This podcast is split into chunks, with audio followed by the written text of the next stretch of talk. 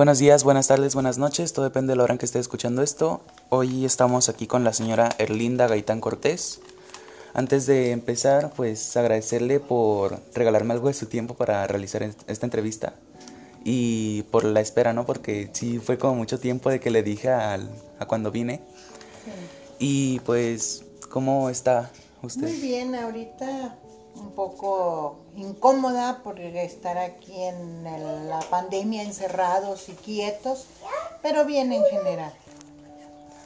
Eh, bien, pues eh, vamos a comenzar con la entrevista que es pues más que nada sobre usted cuando fue maestra y cómo ha pues evolucionado la, la educación. Eh, ¿Cuándo comenzó a impartir clases? Yo inicié a trabajar en 1976.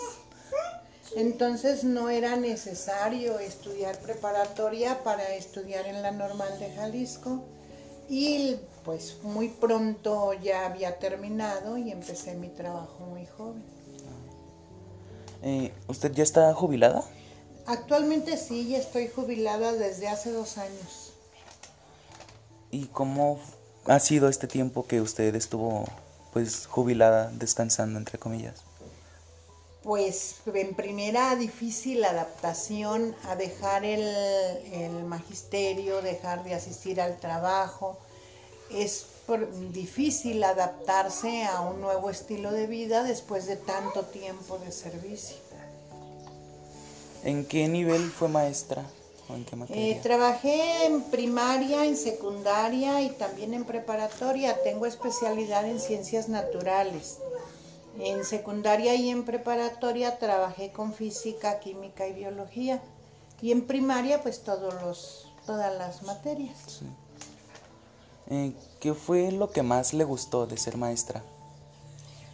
pues la oportunidad de leer sobre todos los temas que necesitas estarte actualizando constantemente y se puede decir que es mi hobby el dedicarme a leer, a, investigar sobre diferentes temas. ¿Y lo que no le gustó? el tener que seguir programas rígidos que no se cumplen con lo que requieren los alumnos en algunos casos. Hay lugares donde las condiciones y no, no permiten aplicar esos programas y otros donde las capacidades de ellos son tan amplias que el programa les queda corto. Entonces, lo que no me gustaba eso, tener que cumplir un programa rígido cuando debe uno adaptarlo a las personas con las que está trabajando. Sí, sí me ha pasado con algunos compañeros, incluso yo, que muchas veces o nos falta, sentimos que nos falta para poder llegar al nivel, o a veces nos aburrimos porque sentimos que el nivel es muy bajo para nosotros. Sí, es repetitivo en algunos casos. En secundaria, por ejemplo, la historia de México que se ve en primaria se repite en secundaria, igual que la historia universal, en lugar de buscar un, o desarrollar mejor temas más eh, elevados en otros niveles. Sí. Eh, ¿Cuál fue su mayor complicación cuando usted estaba estudiando? Mi mayor complicación como estudiante fue la falta de respeto de algunos compañeros, de algunos maestros hacia la formación moral y religiosa de los alumnos. Muchos veníamos del medio rural, otros y de colegios católicos.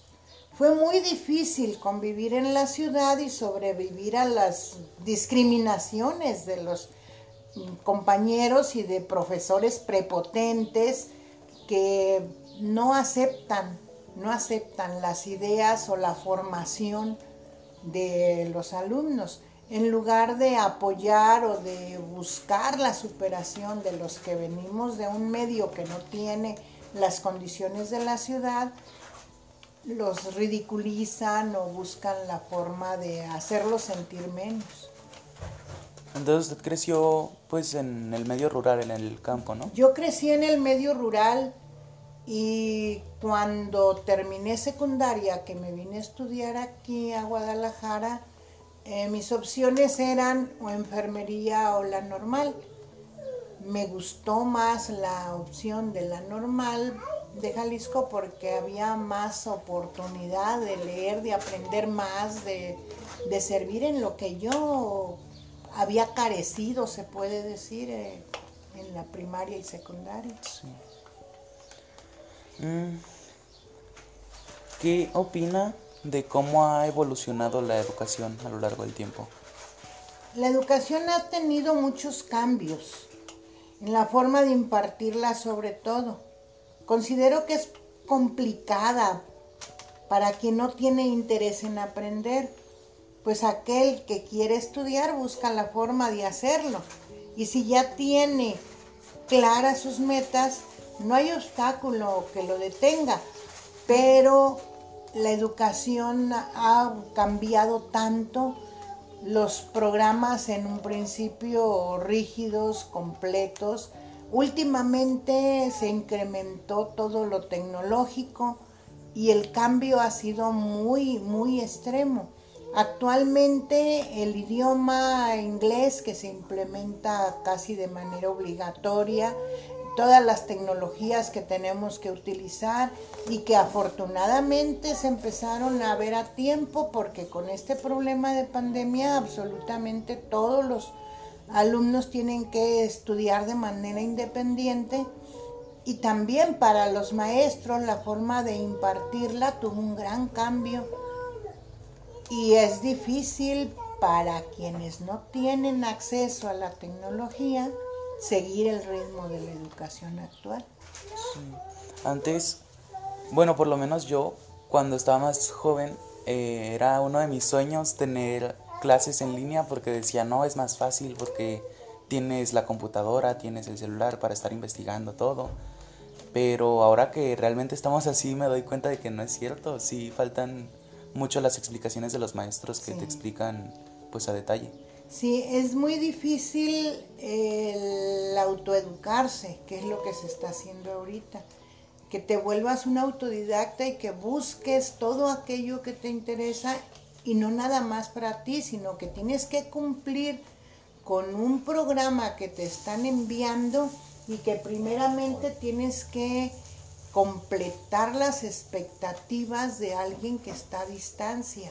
Sí aparte de que no estás continuamente conectado con él para estar viendo su reacción y la manera visual, emocional de ver si estás cumpliendo su expectativa o no.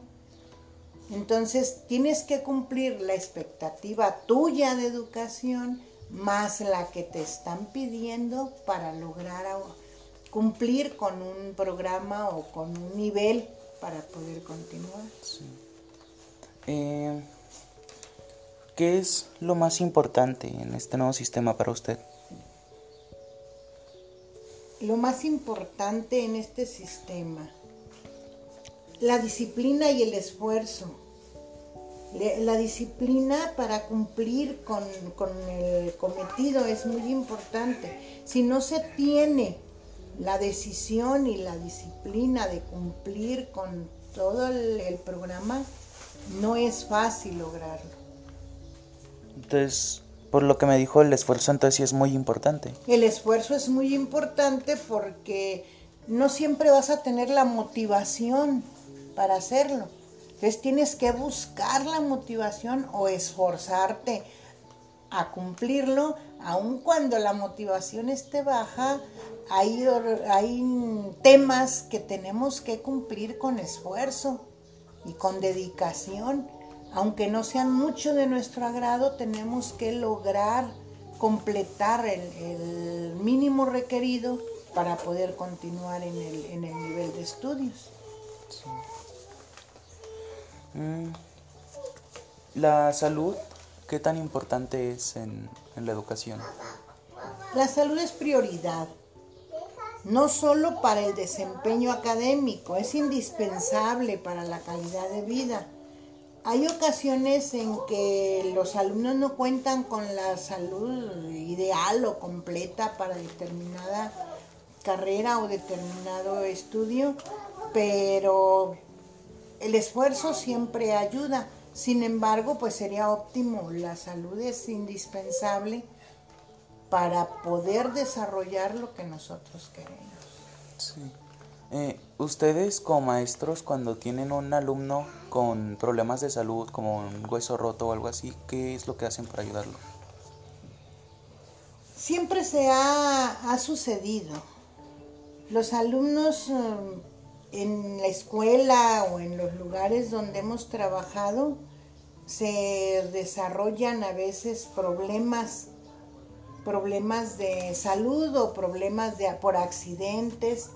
Hay ocasiones en que en el plantel ha habido necesidad de atenderlos, pero siempre en las escuelas oficiales tenemos un comité de emergencias cada año se forma ese comité de emergencia y cada año se llevan a cabo cursos de primeros auxilios, eh, asiste protección civil a las escuelas y nos dan un programa de preparación para atender casos de emergencia en las primarias o en las secundarias, en todos los planteles, incluso en los particulares se tiene esa comisión de emergencia Siempre hay alguno de los maestros preparado en primeros auxilios.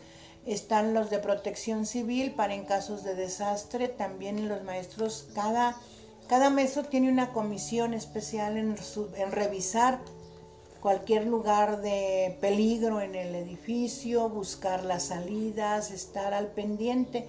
Sí ha sucedido accidentes de fracturas, de golpes en la escuela y lo primero es atenderlos y buscar la ayuda inmediata, buscar la atención de los papás, si se tiene un seguro de, emergencia, un seguro médico en los planteles con los cuales de inmediato se atiende en cualquier emergencia. Sí, porque cuando yo estaba en cuarto, me tocó que una compañera se rompió, se fracturó su brazo derecho, que era con el que escribía. Y pues los maestros siempre muy atentos, eh, tanto el de educación física como la maestra que nos daba clases, pues muy atentos, cuidando que no se lastime, que no vaya a hacer ningún esfuerzo. La maestra, recuerdo que incluso hay veces que le escribía a ella, los trabajos en exámenes y, y, cosas así, que pues le, ella le decía las respuestas y la maestra se las anotaba. Y ¿Alguna vez tuvo algún alumno con enfermedad, con alguna enfermedad mental? Tuve dos alumnos en diferentes ocasiones con parálisis cerebral. En, en una ocasión, otro que era invidente y afortunadamente pues se les pudo apoyar. En los lugares donde estaba trabajando no existía escuela especial para ellos. Entonces ellos asistían al grupo normal.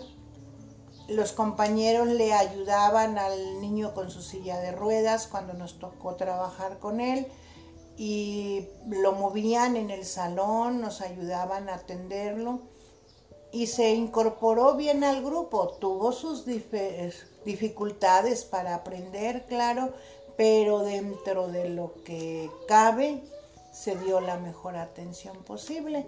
Con el niño invidente fue hasta cierto punto más fácil, porque él todo escuchaba, aprendía muy bien, escribía en braille, le ayuda, tenía sus libros en braille, le ayudaban sus compañeros a acercarle lo que necesitaba en el momento, pero tenía una gran capacidad, un gran deseo para superarlo.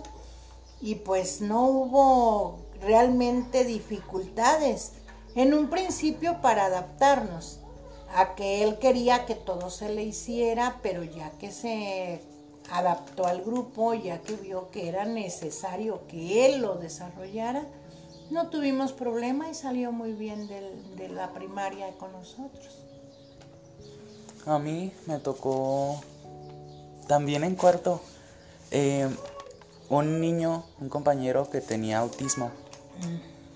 Y era mucha batalla, mucha batalla tanto de compañeros como de maestros que pues lo intentábamos ayudar y queríamos que pues que aprenda, ¿no? Que aprenda con nosotros y lo intentábamos ayudar e incluso un día que no sé, ¿sabe, ¿sabe qué le pasó?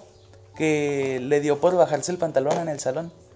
Y todos pues, como que nos impactamos, ¿no? Y los maestros pues rápido corrieron a, pues, decirle que eso no estaba mal, le hablaron a sus papás y ya fueron y lo recogieron. Eh, a lo que supe de él, porque en quinto yo me cambié de escuela, entonces él pasó de cuarto, en quinto creo que también pasó a sexto y ya de ahí ya no supe si pasó a la secundaria o no. Nosotros atendimos un niño con autismo, pero se le detectó hasta que estaba en quinto grado. De primero a quinto, él se portaba muy mm, diferente, muy mal en los grupos, lloraba, gritaba mucho, cuando se desesperaba con el ruido se salía de su salón, iba y se escondía abajo de una escalera. Nunca le habían detectado, los papás no sabían, los maestros de primero a quinto no tuvieron la capacidad de, detectar el problema. No había otra escuela a la que asistiera, por lo tanto seguía asistiendo ahí mismo. Cuando llegó a quinto grado, el maestro de quinto grado que, que, le tocó con él, que es mi esposo, él lo entendió. Empezó él con alaridos y gritos, lo que hizo fue contenerlo y eh, aislar aislarlo del grupo, pedir que guarden silencio. Y entonces empezó, les dijo, el problema de él es autismo y el ruido lo molesta mucho. Cuando él empiece a gritar, todos hay que callarnos y empezaron a buscar ayuda. A la psicóloga buscaron, sus papás lo llevaron a tratamiento empezaron a tratarlo y cambió mucho su vida de él. Se adaptó muy bien a, continuar en quinto, en sexto. Lo, lo, vimos hace poco y ya es un señor adulto ya grande, pero logró superar su, su problema.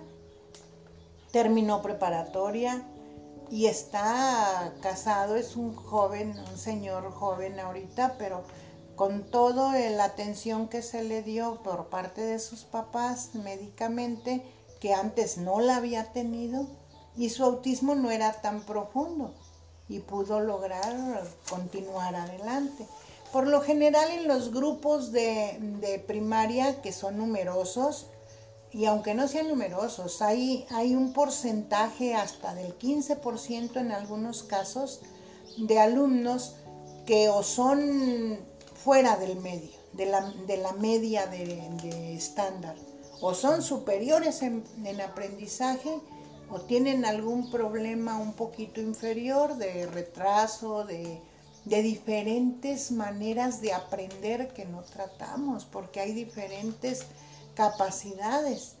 Entonces, algunos de ellos su manera es eh, kinética, deben estar en movimiento todo el tiempo y así aprenden de todas maneras y son incomprendidos en un grupo porque se supone que deben estar quietos, sentados o, o hay reglas en determinadas instituciones que no les permiten aprender a su manera. Hay capacidades auditivas, hay personas visuales, hay, son siete maneras distintas de aprender y si no se tiene conocimiento de ellas, les creamos muchos problemas a los alumnos y nos los creamos nosotros con el grupo para lograr salir adelante.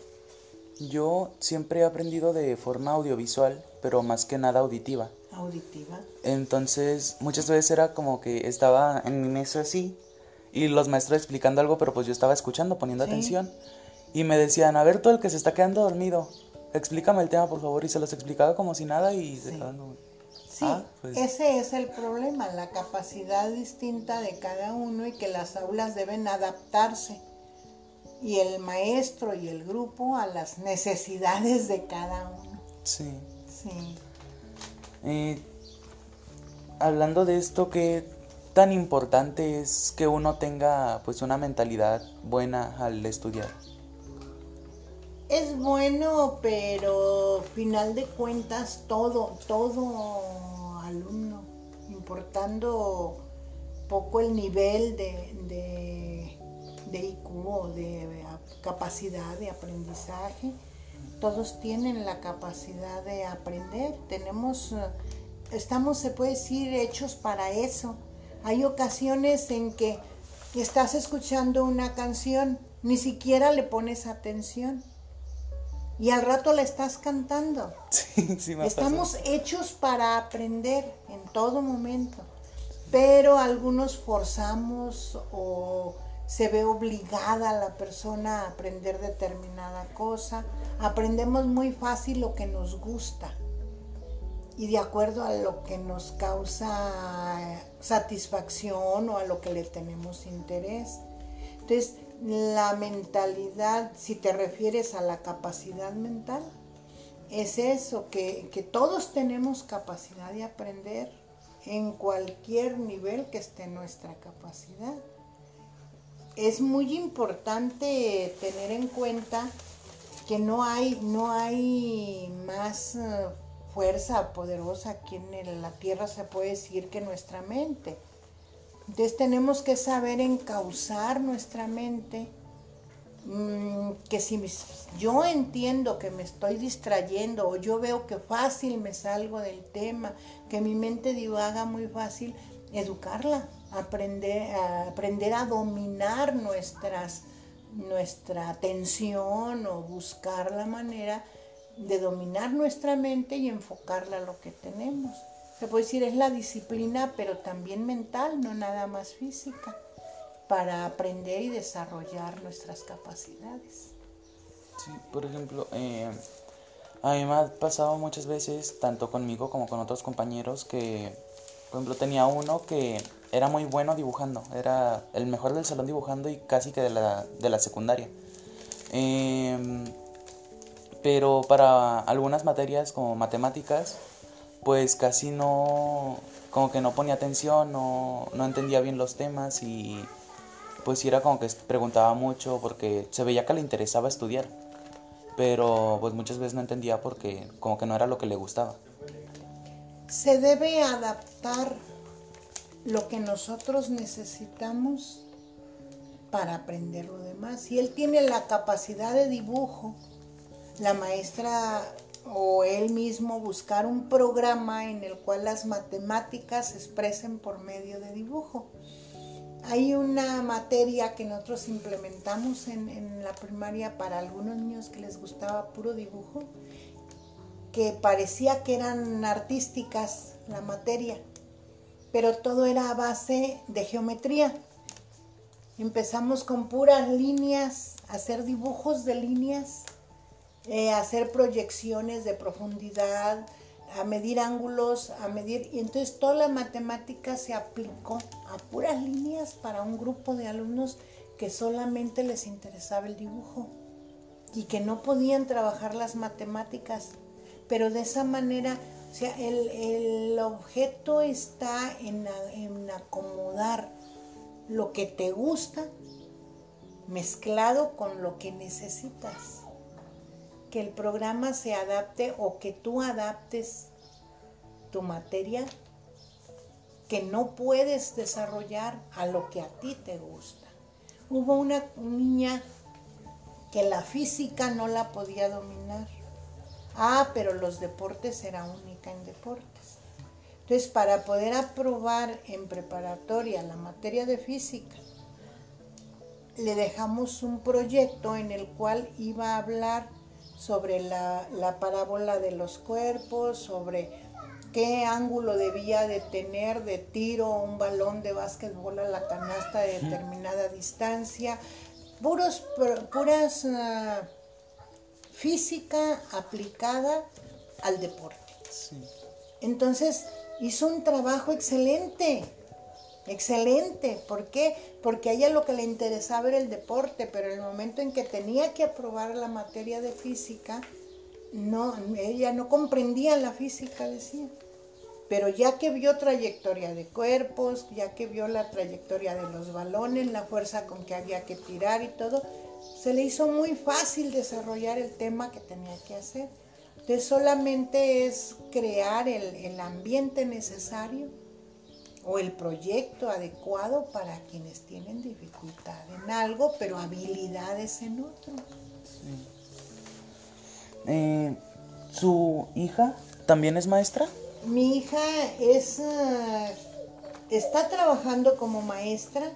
Su carrera es administrador de empresas, pero tuvo la oportunidad de trabajar como maestra en idiomas.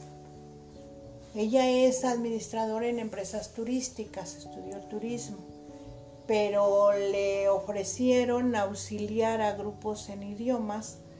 Entonces trabaja como maestra de idiomas para Berlis, una empresa de inglés.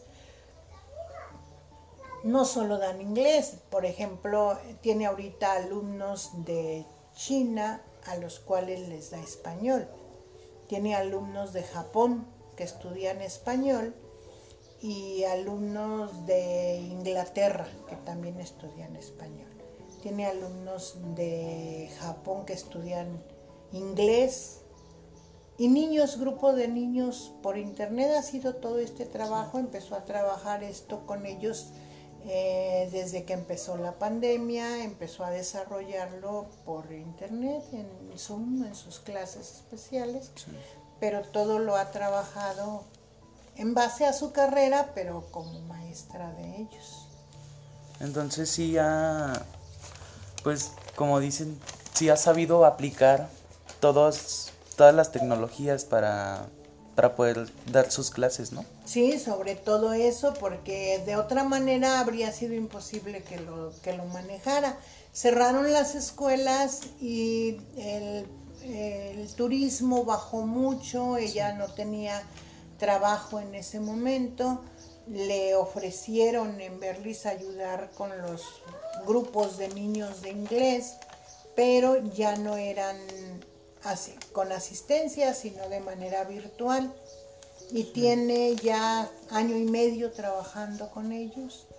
Y trabaja muy a gusto y aplica todas las tecnologías. Sí. Eh, ¿Tiene alguna historia que, pues, con algún maestro o algún alumno que haya tenido? Mm, tenemos, tengo muchas, hay muchos alumnos que Actualmente los he, o me han contactado ellos, algunos los he encontrado por accidente, pero sí hay, hay varios alumnos que afortunadamente lograron sobresalir en este, en el ambiente de vida. Algunos de estos alumnos pues tienen carreras profesionales, Conozco a varios doctores que fueron alumnos de primaria míos. Mm, una vez por accidente, se puede decir, fuimos a Colima a, visitar a una tía que falleció y el sacerdote que estuvo oficiando y todo fue uno de mis alumnos, ahí lo encontramos también. Otras, algunas veces en en la calle o caminando nos hemos encontrado alumnos también que fueron con nosotros de pequeños y que ahora pues son profesionales, son personas adultas de, bien. Sí. Sí. Eh, me perdí. Lo mismo. Este entre ellos, entre estos eh, muchachos, lo más importante es que se disfrutó mucho con su educación cuando eran pequeños. Como son grupos de niños chicos, es más fácil convivir con ellos, conocerlos. Pasar el tiempo con niños chiquitos es muy te hace aprender mucho sobre ellos y sus necesidades, pero sobre todo la satisfacción de, que se nota tu trabajo con ellos, que no sabían leer cuando entraron, que, que ya superan mucho de los uh, problemas de aprendizaje que tenían. Es, es, una carrera muy satisfactoria, te da muchas, muchas satisfacciones Sí, sí, me ver cómo crecen los chicos. Bueno, pues creo que es todo. Gracias por su tiempo, por esperarme tanto tiempo también. No, cuando gustes lo que se necesite. Muchas gracias. A tus. Muchas gracias. Y bueno, pues yo me retiro. Muchas gracias por, por todo.